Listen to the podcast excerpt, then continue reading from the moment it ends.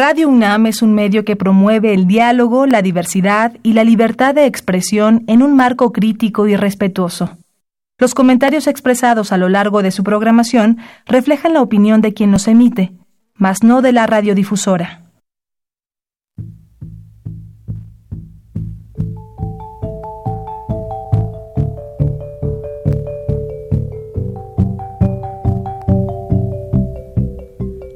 Radio Universidad Nacional y la Facultad de Economía presentan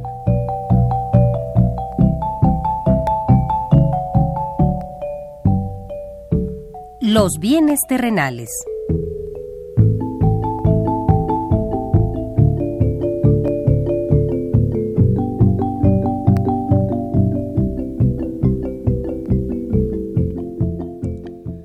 Bienvenidos a este espacio radiofónico de la Facultad de Economía de la UNAM. Como cada semana, estamos aquí con ustedes para reflexionar sobre un tema interesante relacionado con la economía, la política, la cultura y las cuestiones sociales. En nuestra mesa de análisis participan destacados especialistas, quienes nos acompañan hoy en este estudio y como siempre, le invitamos a participar en este programa a través de sus llamadas telefónicas. Para nosotros es un gusto saber que usted desde su casa, desde su oficina o en el lugar donde se encuentre, se interesa en el tema que tratamos. Nuestro número 5536 8989. Repito con mucho gusto, 5536 89 89.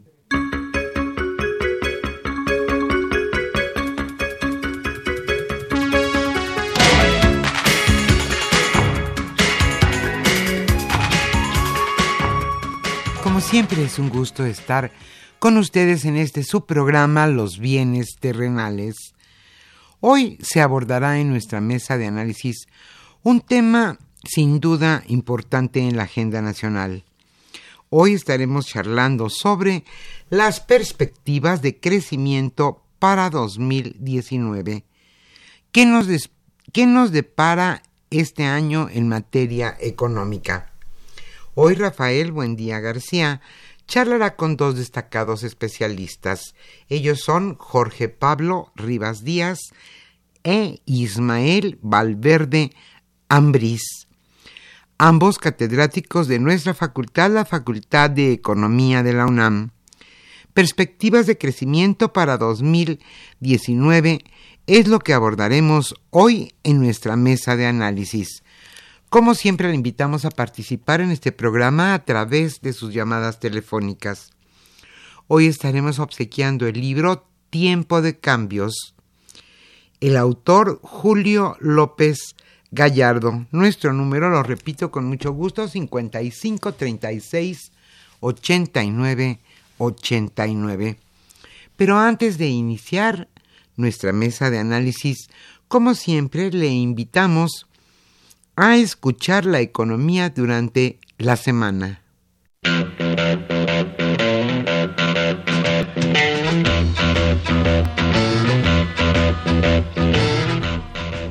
La economía durante la semana.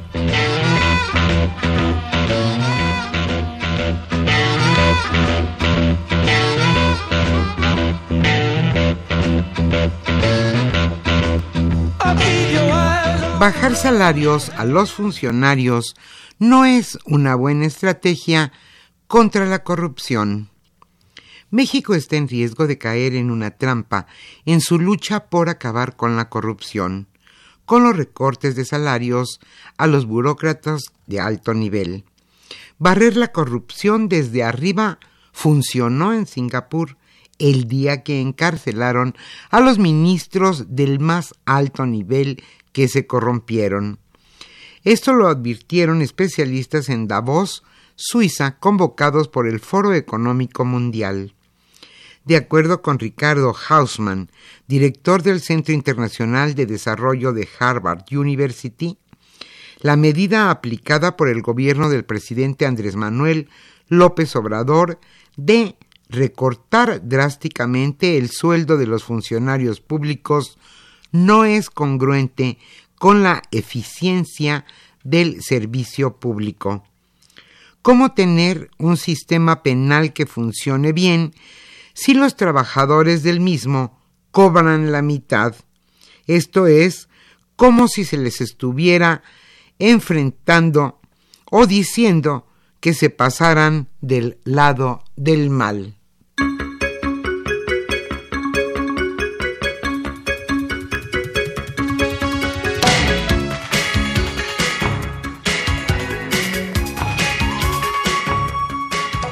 Una buena noticia, estima Banorte, alza de la economía mexicana.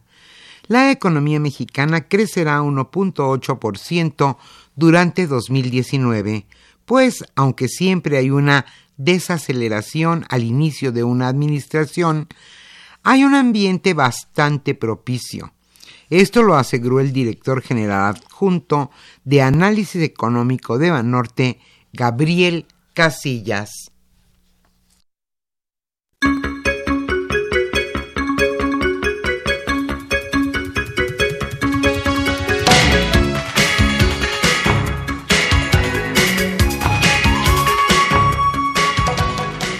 Se deben vigilar las nuevas inversiones en las Afores.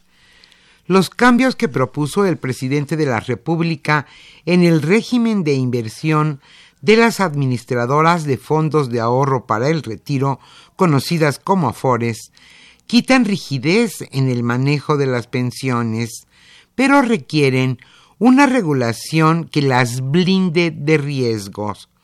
Esto lo señaló Bernardo González, presidente de la Asociación Mexicana de Afores.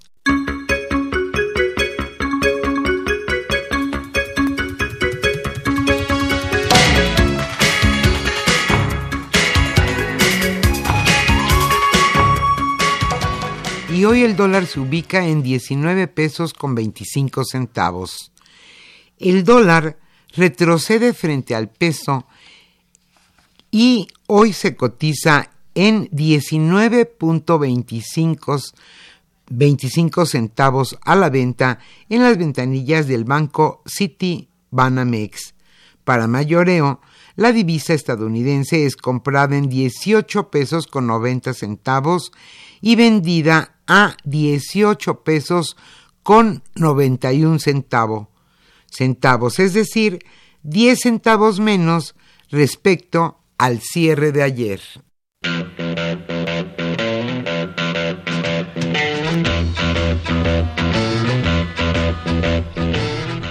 El tema de hoy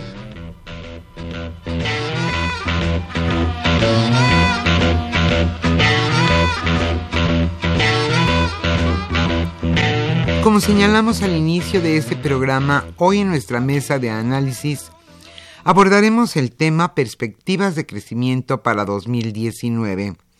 ¿Cómo se mide el crecimiento de un país? ¿En qué nivel se encuentra nuestro país respecto a América Latina y también al resto del mundo en cuanto a crecimiento?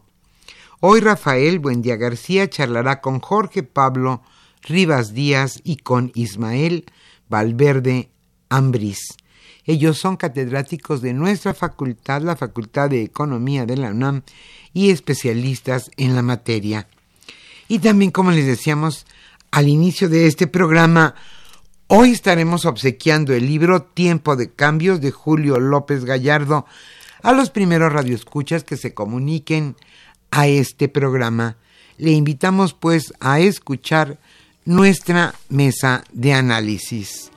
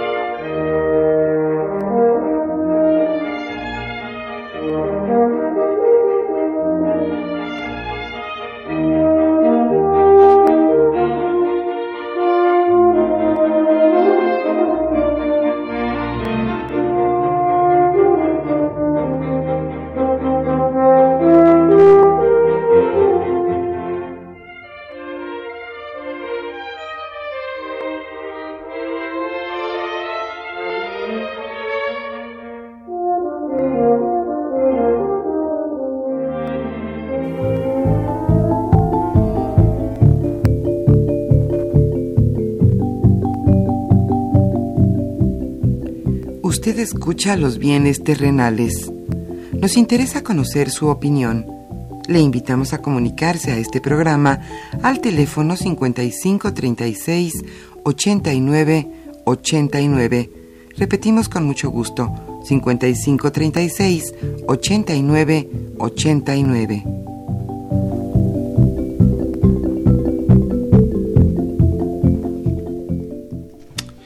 Muy buenas tardes, queridos radioescuchas. Una vez más estamos en la emisión del programa Los bienes terrenales, que es un programa de la Facultad de Economía y de Radio Universidad Nacional Autónoma de México. Hoy tenemos dos invitados, dos profesores jóvenes, ¿no? con estudios de posgrado, ¿no? ahora sí que hechos en CEU, y tenemos a Jorge Pablo Rivas y a Ismael Valverde Ambriz. Ambos son jóvenes profesores que tienen algo que decir y para ello los invitamos. También recuerdo a los radioescuchas que hace 15 días eh, eh, el comité académico decidió que eh, ustedes tuvieran un programa acerca de los criterios generales de política económica del actual gobierno que se analizó. Hace ocho días eh, revisaron con otros profesores el presupuesto de la federación para este año 2019 y hoy tenemos a Jorge Pablo, a Ismael, con el tema de el crecimiento económico para el 2019 y ver el balance entre los retos del crecimiento, las adversidades que se nos pueden presentar a lo largo del año y las expectativas de esto. Y bueno, nada más para hacer una introducción antes de darles la palabra a nuestros invitados. Eh, hace una semana y media, por ejemplo, allí a mediados de enero, eh, salieron una serie de expectativas del crecimiento de la economía mexicana para el año 2019 y curiosamente todos los bancos y todas las calificadoras, ¿verdad? Este, hicieron ajustes al crecimiento y por ejemplo algunos los pusieron como al 2% y hubo como el Banco de América o el Credit Suisse o el Scotia Bank que ya los pusieron por abajo del 1.5, incluso eh, Bank of America nos puso al 1%. Y en esta semana, en Davos, Suiza, el Fondo Monetario Internacional también ajustó este, nuestro crecimiento y curiosamente en, el, en los criterios de política económica del actual gobierno puso que el rango de crecimiento de la economía mexicana iba a estar entre 1.5 y 2.5, ¿no? Entonces ahí está.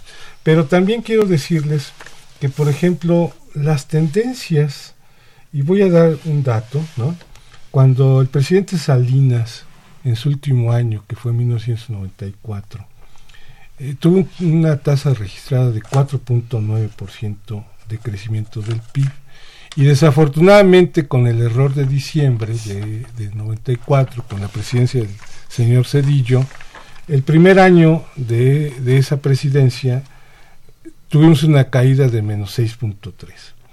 Y luego cuando el señor Cedillo dejó la presidencia, que esto fue en el año 2000, tuvo un registro de 4.9 ¿no? de crecimiento y cuando entró Fox eh, tuvo una caída de 0.4%. Y luego cuando Fox este, dejó la presidencia ya por el 2006, bueno, lo dejó en 4.5 y llegó Calderón y en su primer año obtuvo un 2.3%. Luego cuando Calderón dejó la presidencia, que fue en 2012, eh, su crecimiento fue de 3.6 y cuando entró el presidente Peña Nieto 1.4 y ahora el presidente Peña Nieto estimativamente está dejando el 2018 entre 2.2 y 2.3. Y con base en las expectativas, pues parece ser que vamos a crecer menos de ese crecimiento. ¿no? Y esto lo pongo a colación porque parece ser que también el primer año de una nueva administración, por la curva de aprendizaje, este, se obtiene un crecimiento menor. Pero, a ver, ¿quién de los dos, Ismael, este, Jorge Pablo, podría introducirnos a las expectativas de crecimiento? ¿no? Profesor, buen día, muchas gracias por invitarme una vez más al programa. De verdad me gusta mucho poder eh, acompañarlo y, gracias, eh, y poder compartir con ustedes un par de reflexiones. Sí, eh, el, el, crecimiento para México se ve, se ve complicado para, para este primer año, 2019, pero se ve peor aún para 2020, ¿no? Todas las expectativas son, son a la baja. Pero más allá de, condiciones propias del país, también obedece a condiciones externas. ¿no? En general en el mundo las perspectivas de crecimiento están, se están corrigiendo cada vez más hacia abajo. Hacia abajo, así es. Y podemos ubicar un par de factores eh, principales, tanto de oferta como de demanda. En la economía generalmente tendemos a decir que podemos verlo de dos formas. ¿no? La parte de la demanda, que es eh, lo que la gente gasta y la parte de oferta, que es básicamente eh, la parte de, la economía que se encarga de producir los bienes. Entonces tenemos, tenemos riesgos, tenemos problemas tanto por la parte productiva de la economía como por la parte que se gasta de la economía. ¿no? Por la parte que productiva de la economía hay una tendencia a la reducción de la productividad en general de las empresas. ¿no? Es todo, es, es, parte de lo que se ha venido a denominar eh, en la corriente económica como eh, el, perdón, el estancamiento secular, y que han manejado muchos economistas estadounidenses.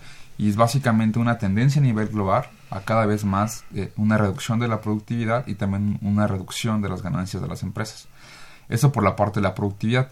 Y por la parte de, de la demanda, hay factores externos muy importantes. El primer factor externo muy muy importante es que en general China tiene una caída tanto en su, en su producción como en su demanda. ¿no?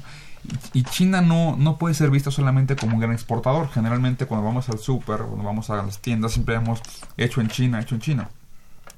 Eh, esa cantidad de cosas hecho en China cada vez van a ser menores. Pero también China es un, es un gran importador de materias primas, sobre todo para América Latina. Eh, soya, aceite, etc. Entonces, si China reduce cada vez más sus compras, afectan a nivel global. Esa es una primera causa. Una segunda causa muy importante también son eh, el declive de la economía estadounidense, que a México le afecta directamente, ¿no? Como, eh, como segunda parte. Un tercer elemento que además está asociado con esos dos países es la guerra comercial que tiene México con, que tiene, perdón, China con Estados Unidos, que afecta a todos los mercados, tanto financieros como reales como de inversión, etc. Y un cuarto elemento muy importante también eh, de demanda tiene que ver con eh, el agotamiento también productivo y el agotamiento de la demanda de Europa. Entonces, en Europa hay, hay, hay serios problemas para, para seguir con el nivel de demanda que tiene ahorita y sobre todo por las circunstancias políticas y productivas que hay tanto en Francia como en Inglaterra. Todos sabemos el problema del Brexit. Entonces esos cuatro factores, China, Estados Unidos, la guerra comercial y Europa, son factores que, que inciden, que inciden exactamente eh, en, el, en el comportamiento de la economía mexicana. Ahora, la economía mexicana también tiene elementos a favor y que es algo que justamente estuvimos viendo la semana pasada. Una, eh, un fortalecimiento del peso contra el dólar, por una parte, y dos, esta venta que se hizo de bonos mexicanos eh, al, exterior, donde primero se propusieron 500 millones de dólares, como segundo elemento se 500 millones de dólares, pero al final se pudieron eh, colocar 2 mil millones de dólares. Entonces, eso fue, los inversionistas vieron muy bien, se vendieron los bonos de mexicanos, ¿no? La circunstancia aquí... Ahora esos bonos son de largo plazo? Son o, a 10 años. ¿O son los de estos que la recompra del NAIP? Van, no, no, no, son, son diferentes. Son bonos que se llaman bonos M y van a tener vencimiento en el 2027. Entonces, estos factores potencian la capacidad financiera de, de México. El problema, una vez más, es que podemos pensar que esos, esos buenos factores para la economía mexicana, esos dos elementos positivos, la, eh, la apreciación del, del, tipo de cambio con respecto del dólar y la venta de estos bonos, eh, podemos pensar que son factores positivos eh, a, a, razón de, de, que México está haciendo bien las cosas. ¿no? Y a mí ahí sí quiero ser muy crítico. Me parece que los, los gobiernos mexicanos, los gobiernos en general, cuando va mal su economía, cuando les va mal en algo, dicen que son factores externos. Pero cuando algo les va bien, dice que son factores internos. Pero curiosamente, los factores externos, estos factores malos que acabo de señalar, son los que están potenciando estas condiciones buenas para México. ¿no? Porque precisamente ahorita no es factible o no es, no es rentable invertir ni en Estados Unidos ni, en Europa. Entonces están invirtiendo mucho en los mercados emergentes. México, Brasil, Chile están llevando muchas, eh, mucha inversión extranjera directa, por una parte. Y dos, eh, no es que el peso se esté beneficiando en contra o esté ganando el eternal dólar, es que el dólar está perdiendo terreno contra muchas monedas emergentes. Entre ellas México. Entre ellas México, ¿no? El peso México. Exacto. Entonces México se encuentra como una especie de claroscuro, ¿no? Tiene factores positivos, pero también tiene factores muy negativos. El problema con los factores positivos es que son coyunturales, esos que tiene México. Y el problema con los factores negativos es que son, son, son de factores. Tendencia. Exacto, son de tendencia, son, se están convirtiendo cada vez más en estructurales. Eh, las opciones que tendríamos podrían ser dos, básicamente, ¿no? Podrían ser política monetaria o, y política fiscal. El problema con la parte de la política monetaria es que ya eh, la posibilidad que tienen los, los, bancos centrales de estos países desarrollados como Europa y Estados Unidos, etcétera, es muy mínima porque tienen tasas inclusive negativas. Entonces no la pueden bajar más para estimular la producción. Y por la parte de la política fiscal, que simplemente que el gobierno quiera gastar más para estimular los trabajos, el salario, etcétera, eh, se le tiene mucho miedo a la política fiscal, ¿no? sobre todo países líderes como Alemania, que tiene, buscan tener superávits fiscales muy, muy altos. Alemania tiene casi el 2% del PIB, que eso es muy alto. ¿no? Entonces, hay toda una serie de, de elementos ahí que, que están afectando. Y precisamente las correcciones, eh, los bancos volvieron a hacer correcciones el 22 de enero, eh, a la baja todavía más para la economía mexicana. Y ahora la media está en 1.8. Entonces, la mayoría fue el, el 22 de, de, enero que se hizo las correcciones. Entonces, vemos eh, cada vez más esa tendencia. Y para el 2020, la cor las correcciones o la media de crecimiento para México es de 1.7. Entonces es un porcentaje. Fíjate, entonces si la media está en 1.7 y 1.8, la, la moda ¿en, en cuánto estará? Bueno, el más abajo. El ¿no? valor más, el valor más, eh, más repetido fue este año. Para este año fue 1.7 precisamente. Por ahí bancos que tienen previsiones altas. BNP Paribas, por ejemplo, VS, eh, curiosamente señalábamos por el aire que ahora el Fondo Monetario Internacional, ¿quién lo diría? Es el que tiene la previsión más alta para México. En estos momentos. En estos momentos, ¿no?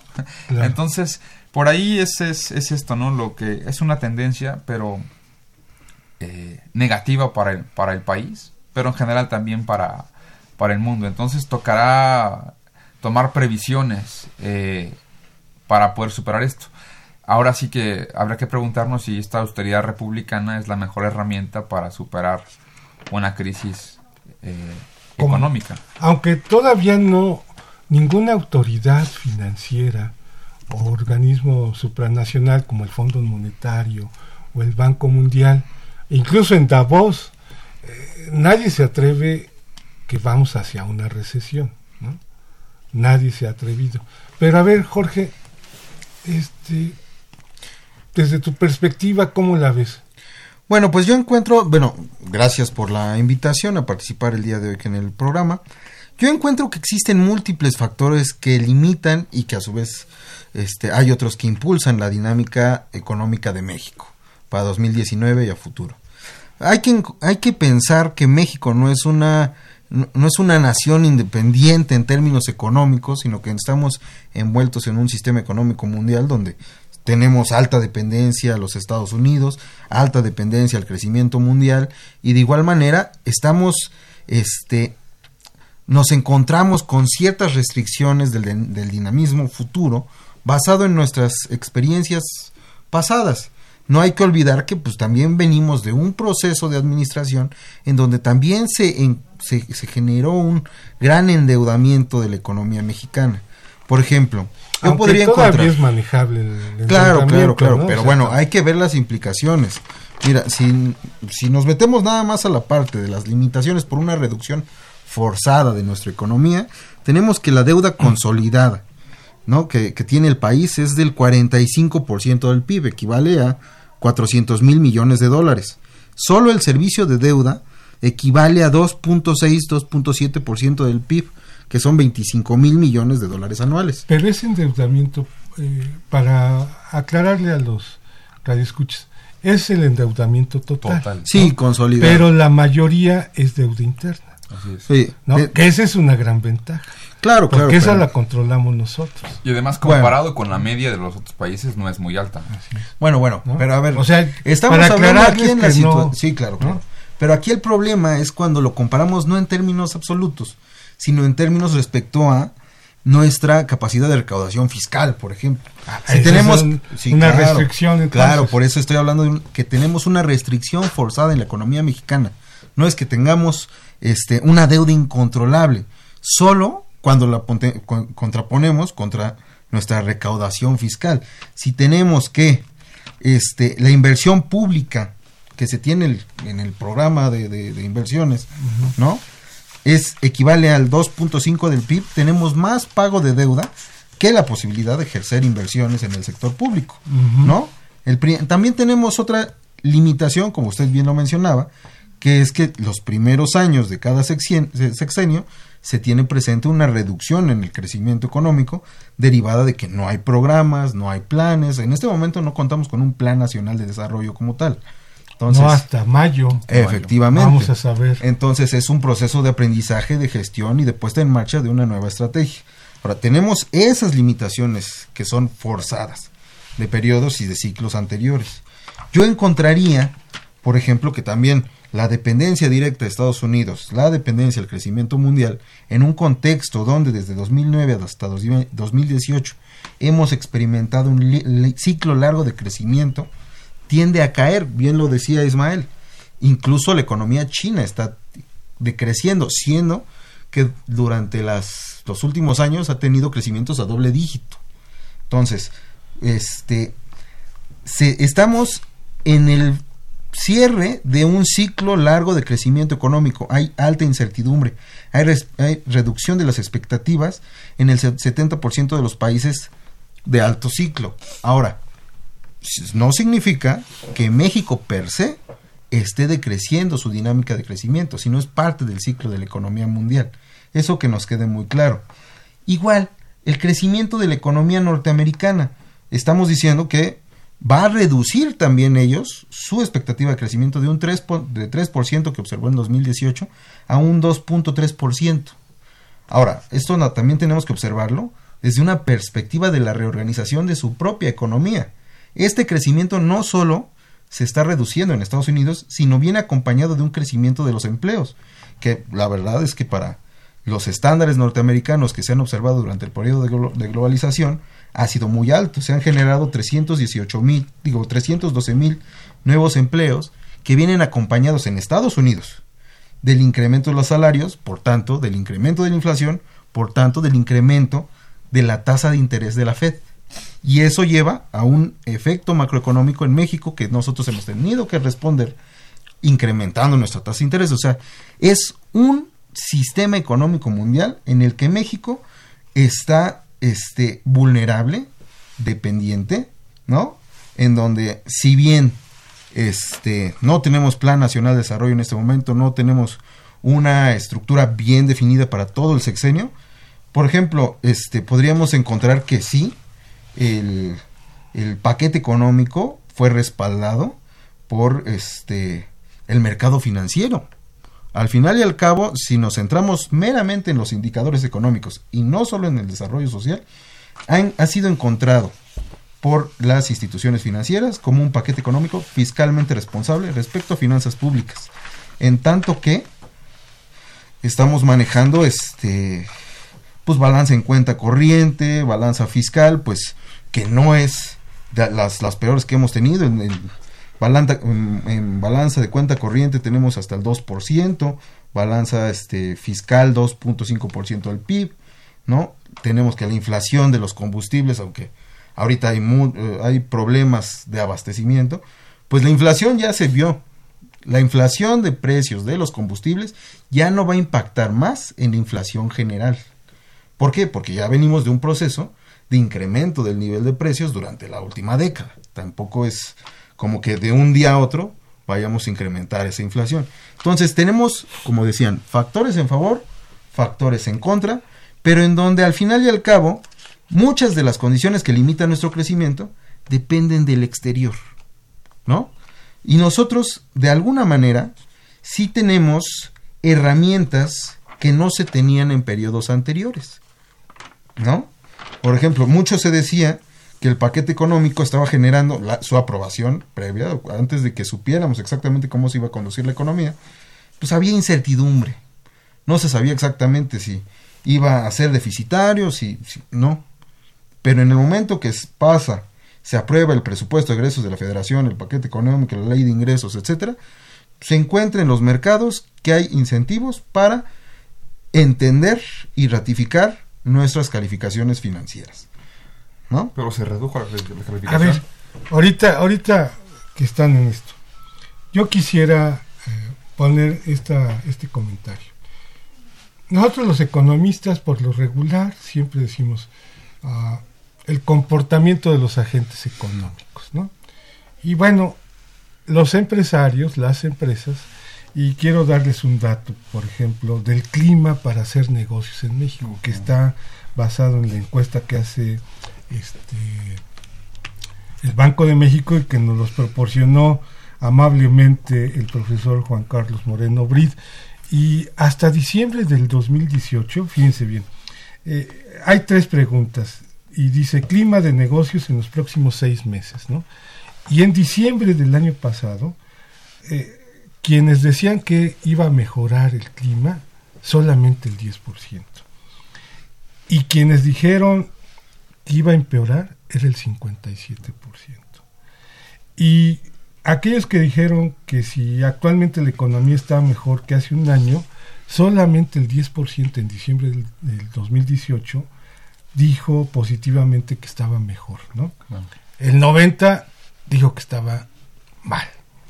Y ya nada más para terminar con la coyuntura de las inversiones de estos agentes. Resulta que solamente el 3% dijo que era buen momento para invertir, el 76% dijo que era mal momento y el 21% no estaba seguro. Y cuando vemos el PEF, por ejemplo, el otro agente económico que es el Estado, el gobierno, que puede impulsar de alguna manera el crecimiento a través del gasto, ¿no? Pues vemos que sus proyectos prioritarios son 18 y los que digamos son de infraestructura económica, ¿no? Es el tren Maya, el corredor transísmico, caminos rurales, modernización y rehabilitación de la infraestructura aeroportuaria y de conectividad, que ahí está Santa Lucía y todo ese tipo de cosas, y el apoyo a las pymes, es decir, cinco. Todos los demás es política asistencialista. Ahí yo veo el principal problema que se va a presentar, ¿no? En, efecto, las, en efecto los, los bancos... A ver, vamos a hacer un corte y ahorita regresas. Ahorita continúa.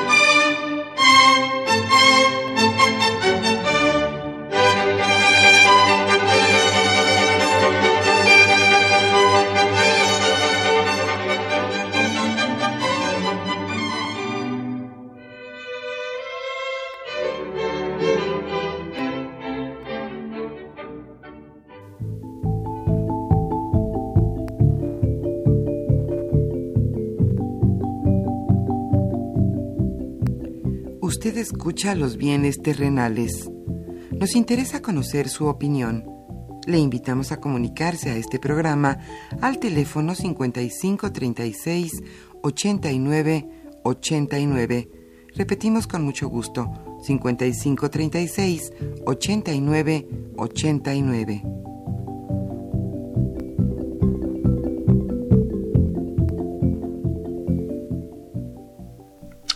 Regresamos de nueva cuenta, pero estábamos con Ismael cuando nos fuimos al corte.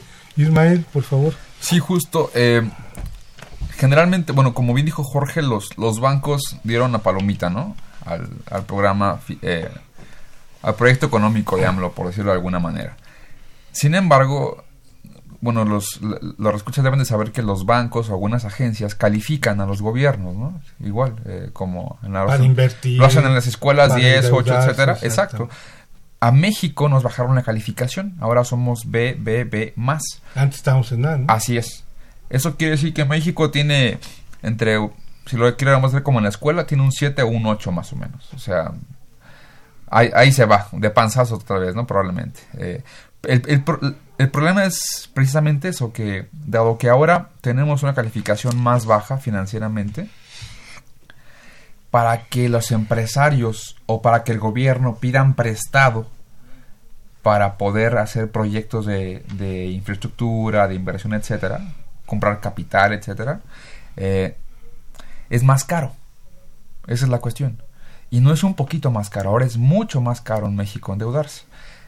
En los bonos que se colocaron la semana pasada, hace- hace 15 días, perdón, en Nueva York, que participaron más o menos como 250 empresas, eh, colocamos bonos muy caros, una tasa de cupón de 4.5. Eso basta decir con que es, es mucho, es alta.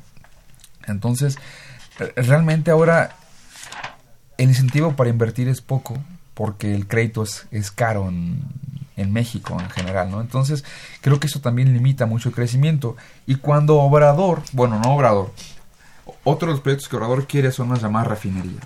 Sin embargo, cuando fueron a presentar el proyecto a Nueva York, también hace 15 días, el director financiero de Pemex no pudo responder la pregunta más sencilla que, le, que tenía que haber pensado. ¿Cómo la vas a pagar? Sin recurrir a la emisión de más bonos.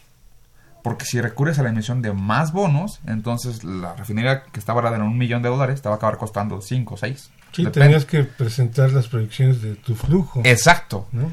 Y no lo supo hacer porque o no sabe hacerlo, o no las tienen, o ellos mismos O No reconocen. pudieron comunicar lo que tenían Ajá. que comunicar. O ellos mismos reconocen que, que el panorama realmente es, es complejo dadas las condiciones financieras y dadas eh, las restricciones que tenemos por el tema muy importante que cada que veo con usted siempre lo repito, que es la tasa de interés, ¿no? Como uno de los elementos o que potencian una economía o que la limitan. Depende de en qué lado de la moneda nos toque estar o de qué lado nos toque estar. Entonces ahorita la tasa de interés nos está jugando bastante chueco.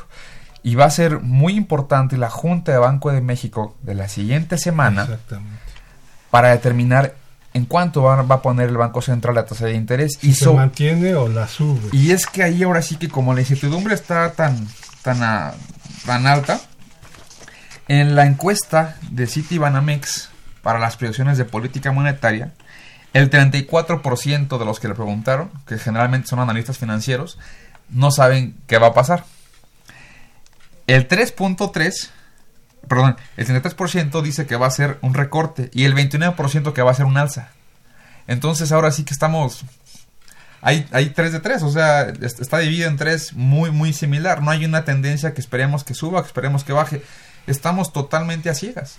Entonces, por eso es tan importante la semana pasada lo que pase con la tasa de interés Banco de México, porque va a limitar o va a potenciar mucho de lo que pase con nuestra economía, depende si la suben o la bajan. Yo, yo soy más de, de los que están apostando por una, una alza en la tasa en la tasa de interés dadas las condiciones de todos los mercados no pero también hay que esperar qué va a hacer la Fed precisamente no porque también la Fed dijo que ellos iban a esperar a ver qué hacían los mercados financieros. Dijo Powell no entonces el 4 de enero. Entonces Los boxeos de sombras. Sí. Yo creo que acaba de tocar ver, un tema central, la tasa de interés, ¿no? Pero la tasa de interés que define el Banco de México viene determinada también por las minutas de la FED. Así ¿no? es, así o sea, la verdad es que al final y al cabo, aunque el Banco de México es una institución autónoma en México, es dependiente de lo que pasa en el entorno económico mundial. Sí, Nuestra calificación viene determinada la por un conjunto ¿no? de relaciones que tiene México con sus con sus socios comerciales.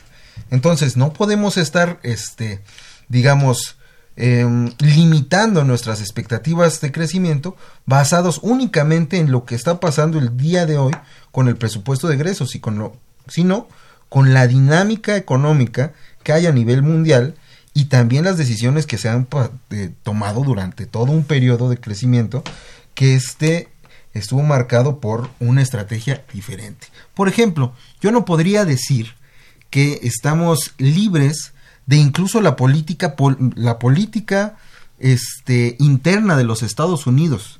No tenemos que olvidar que llevamos ya un buen rato en que tienen un cierre parcial de operaciones en el gobierno de los Lleva un Estados mes. Unidos. Un mes. exacto. Entonces, simplemente ahí tienen una negociación. Por eso también es que lo que se, que se conceptualizaba, se conceptualizaba como una guerra comercial Estados Unidos-China se ha reducido la intensidad de esas discusiones porque ya tienen un enfoque prioritario diferente, política interna. Entonces, ellos, su dinámica económica, como es nuestro principal socio comercial actualmente, pues, estamos ligados. Si ellos reducen su expectativa de crecimiento en automático, nosotros vamos a reducir la expectativa de crecimiento porque el sector industrial en ese país se va a reducir, es nuestro principal socio comercial. Nosotros no podremos, este, digamos, desatarnos de un día a otro de esa dependencia. Por ejemplo, también tenemos que parte de, los, digamos, logros del periodo de la- del año pasado es que, pues, ciertamente se llegó a un acuerdo a la, eh, la generación del TEMEC, del Tratado Comercial, pero este todavía no está ratificado por el Congreso de los Estados Unidos. Por ninguno de los congresos. Ah, pues claro. Pero entonces tampoco vamos a ver en el 2019 la aplicación de esas restricciones nuevas que se tiene en este, Aunque seguimos TEMEC. vigente con el Ese es el detalle. El entonces sigue vigente. hay elementos que ni siquiera se han este, visto ni se verán en 2019 de decisiones que ya se han tomado. O sea, todo el 2019 operaremos todavía con el NAFTA, ¿no? O sea, todavía las restricciones al sector este automotriz no van a entrar en vigor hasta que no sea ratificado. Entonces, también hay cambios estructurales que este, se verán más adelante.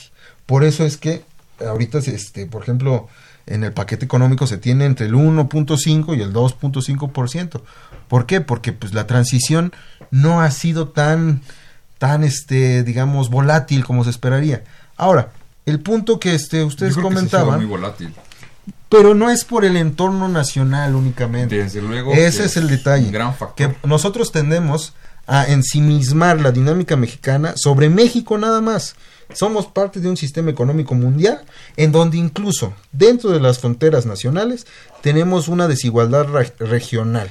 Sí, sí, sí. Tenemos distintos niveles de ingreso, distintos niveles de, de desarrollo, distintas industrias que proliferan en cada una de las No es regiones. decir, como, Pero, como pues- fue el candidato este que, que si quitábamos a Guerrero, Oaxaca y Chiapas. Ah, No, para nada. De hecho, estoy en contra, ¿no? estoy completamente en desacuerdo de esa burrada. Pero es un hecho de que México a nivel macro, a nivel micro, a nivel regional y a nivel meso, tenemos condiciones que se deben de trabajar de manera integral. No es nada más ver la política macro, la estabilidad financiera, el tipo de cambio, la tasa de interés y ya. No, es parte de una conceptualización Claro, Sí, son, sí. son más compleja de la economía, Así es. Así en es. donde, bueno, no podemos olvidar que hay regiones que se deben de impulsar, ¿no? E incluso las estrategias que hemos visto en México durante los últimos años, ¿no? No son las mismas que han aplicado, por ejemplo, en China, ¿no? En China tienen una organización industrial, económica, política completamente diferente y ellos han tenido un milagro económico de largo plazo, de crecimiento de más de, de 10 años a doble dígito y nadie lo está estudiando, ¿no? O sea, estamos tomando una política completamente diferente que tal vez en este momento tenemos rastros de una inercia ¿no? Pero en la que yo creo que este, pues no es, estamos mejor preparados que en otros periodos. Yo, yo, yo entiendo eso, pero más allá de eso creo que sí hay factores, eh, sí hay factores estructurales muy importantes, pero hay factores coyunturales que, También que influyen fuertemente. Tan solo el, el presidente eh, López Obrador lleva cerca de... Va por un 45 45 días. Y con lo del Naim y con lo del, aerop- y con lo del problema de abasto de gasolina, el problema del Naim nos, nos, nos generó un costo financiero del 0.5% del PIB. Y el problema del abasto de gasolina ya va para el 0.3% del PIB.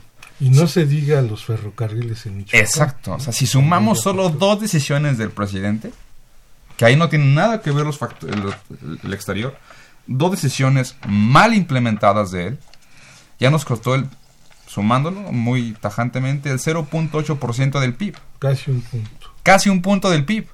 En 45 días. Bueno, a ver, vamos a darle pie a nuestros este, radioescuchas para que podamos contestarles. Y también está la restricción del, del financiamiento del gasto. Exacto. ¿no? ¿De Que es- dónde? que ahí no se ha tocado. Pero a ver, vamos a ver.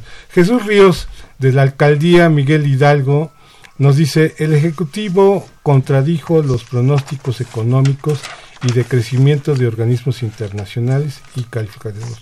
¿Cuáles son las bases de este optimismo del gobierno? ¿no? De- porque veo que ustedes son más que pesimistas, son más objetivos, no están haciendo un balance.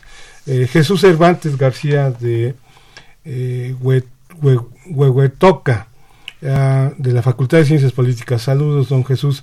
Los organismos internacionales neoliberales están diciendo que crecemos menos. Yo opino que creceremos más por la reestructuración de la economía y el impulso del mercado interno. A ver, este es otra visión de, de don Jesús.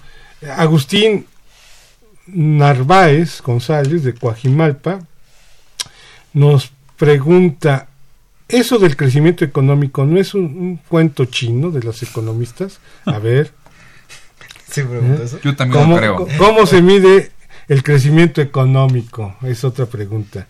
José Luis Martínez de la Gustavo Amadero eh, nos dice, yo creo que los economistas son como los que hacen los horóscopos.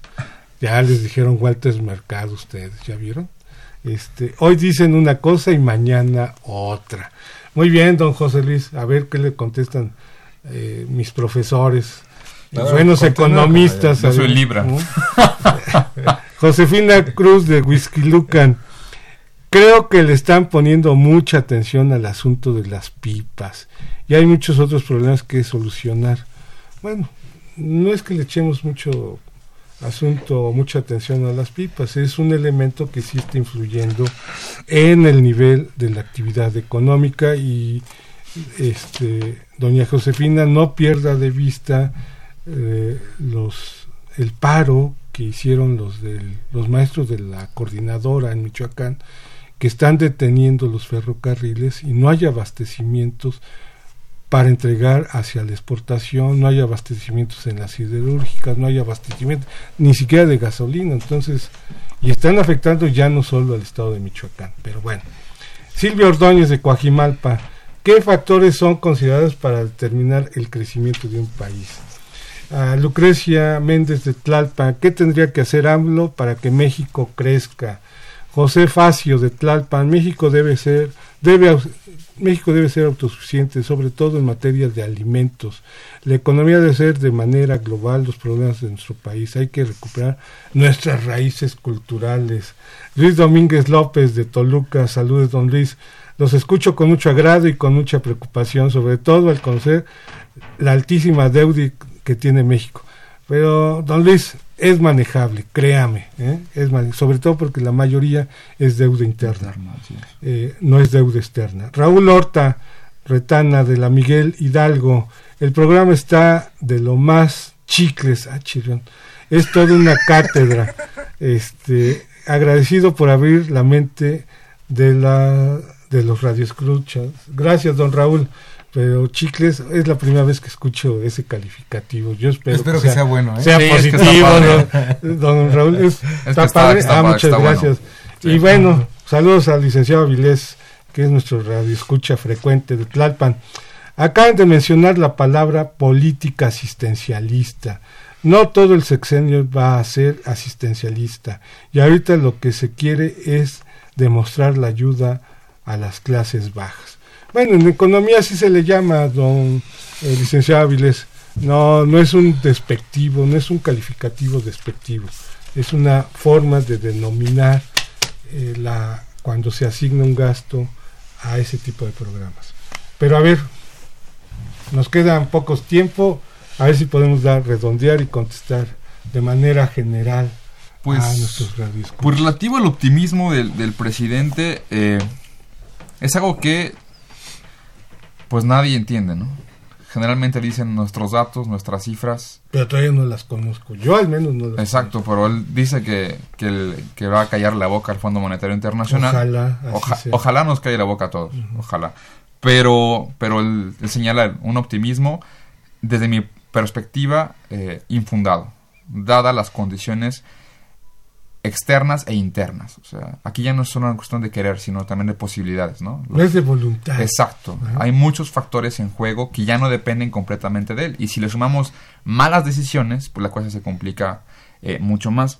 Y en lo relativo al, al- a la activación del mercado interno, eh, yo veo complicado precisamente un mayor mercado interno cuando va, cuando va a ser lo- eh, van a subir los costos financieros. Recordemos que el, el crédito es la sangre de la economía, ¿no?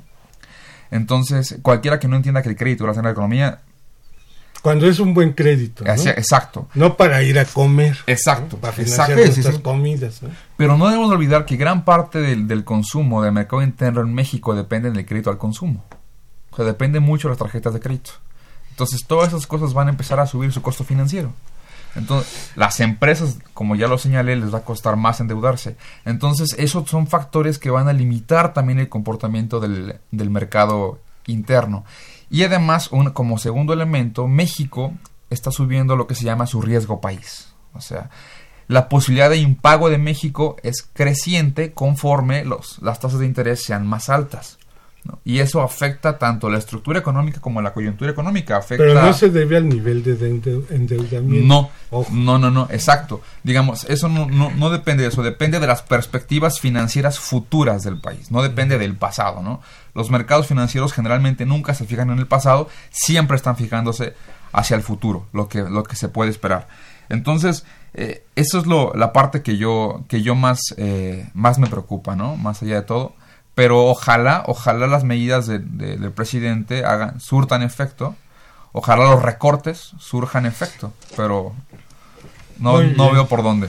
A Muy ver, bien. Jorge. Pues este, yo agradezco mucho a los radioescuchas, este, creo que la- las perspectivas no es que sean optimistas ni que nosotros seamos pesimistas. A ver, más bien hay distintas instituciones que siguen la economía de distintas maneras, porque también no es lo mismo decir crecimiento que decir desarrollo. Ah, no, no, no. no. Entonces, Sí, son eh, son metas cuestiones porque- completamente diferentes, entonces pues también eh, se tiene que trabajar. Y sí es necesario ponerlo en claro, porque punto número uno nos están diciendo, bueno, es que ya el, la, la, este, el echar abajo el nuevo aeropuerto de la Ciudad de México redujo las expectativas de crecimiento de corto plazo. Ah, bueno, ok. Y también afecta directamente a las expectativas de las empresas sobre la estabilidad de la política económica. Efectivamente, pero si nos vamos un poco más atrás, las tres razones por las que México no tiene inversiones en infraestructura física productiva son corrupción, son eh, burocracia, son inseguridad. Todas estas son las principales causas por las que el sector empresarial nacional e internacional no invierte en estructura productiva, no generan nuevas empresas. Bueno, entonces es necesario que nosotros ataquemos todas estas áreas en distintas regiones del país, ¿no? Como parte de un esfuerzo para incentivar nuevas inversiones. Ahora, no es lo mismo generar una estrategia de crecimiento basada en la este, venta de activos de corto plazo que la generación de infraestructura física productiva, etcétera, ¿no? Entonces, no es que nosotros estemos hablando como este, se, nos comentaban en las en las preguntas de bueno es que es un crecimiento grande es un crecimiento pequeño las instituciones nos están haciendo en tratando de engañar no cada institución ve la dinámica económica desde distintas perspectivas no así como una empresa no se guía por la misma este por las mismas reglas que una familia no entonces la, la empresa va a invertir y así es a nivel mundial donde obtenga las ganancias máximas. Y estamos en un sistema económico globalizado donde las empresas se establecen en los países que les generan las mayores ganancias. ¿Cómo nosotros podemos generar mayores ganancias? Primero con infraestructura, luego con estabilidad macroeconómica y distintas estrategias, porque la estabilidad macroeconómica también va por generar condiciones de seguridad. Muy bien, Jorge. Bueno, don Mauricio nos acaba de llegar, le agradecemos su sus preguntas y nos vemos el próximo viernes. Les agradezco a ambos. Muchas gracias por la este, invitación. Jorge. Y espero, Radio Escuchas, que todos los elementos que aquí hemos vertido es para que ustedes se formen una opinión de cómo están las cosas. No es que tratemos de convencerlos de si va mal o va bien la economía, sino que tengan elementos de juicio para hacer también ustedes sus pronósticos. Bueno, Buenas tardes y nos vemos el próximo viernes. Muchas gracias, nos vemos. este cuate. Radio Universidad Nacional y la Facultad de Economía presentaron Los bienes terrenales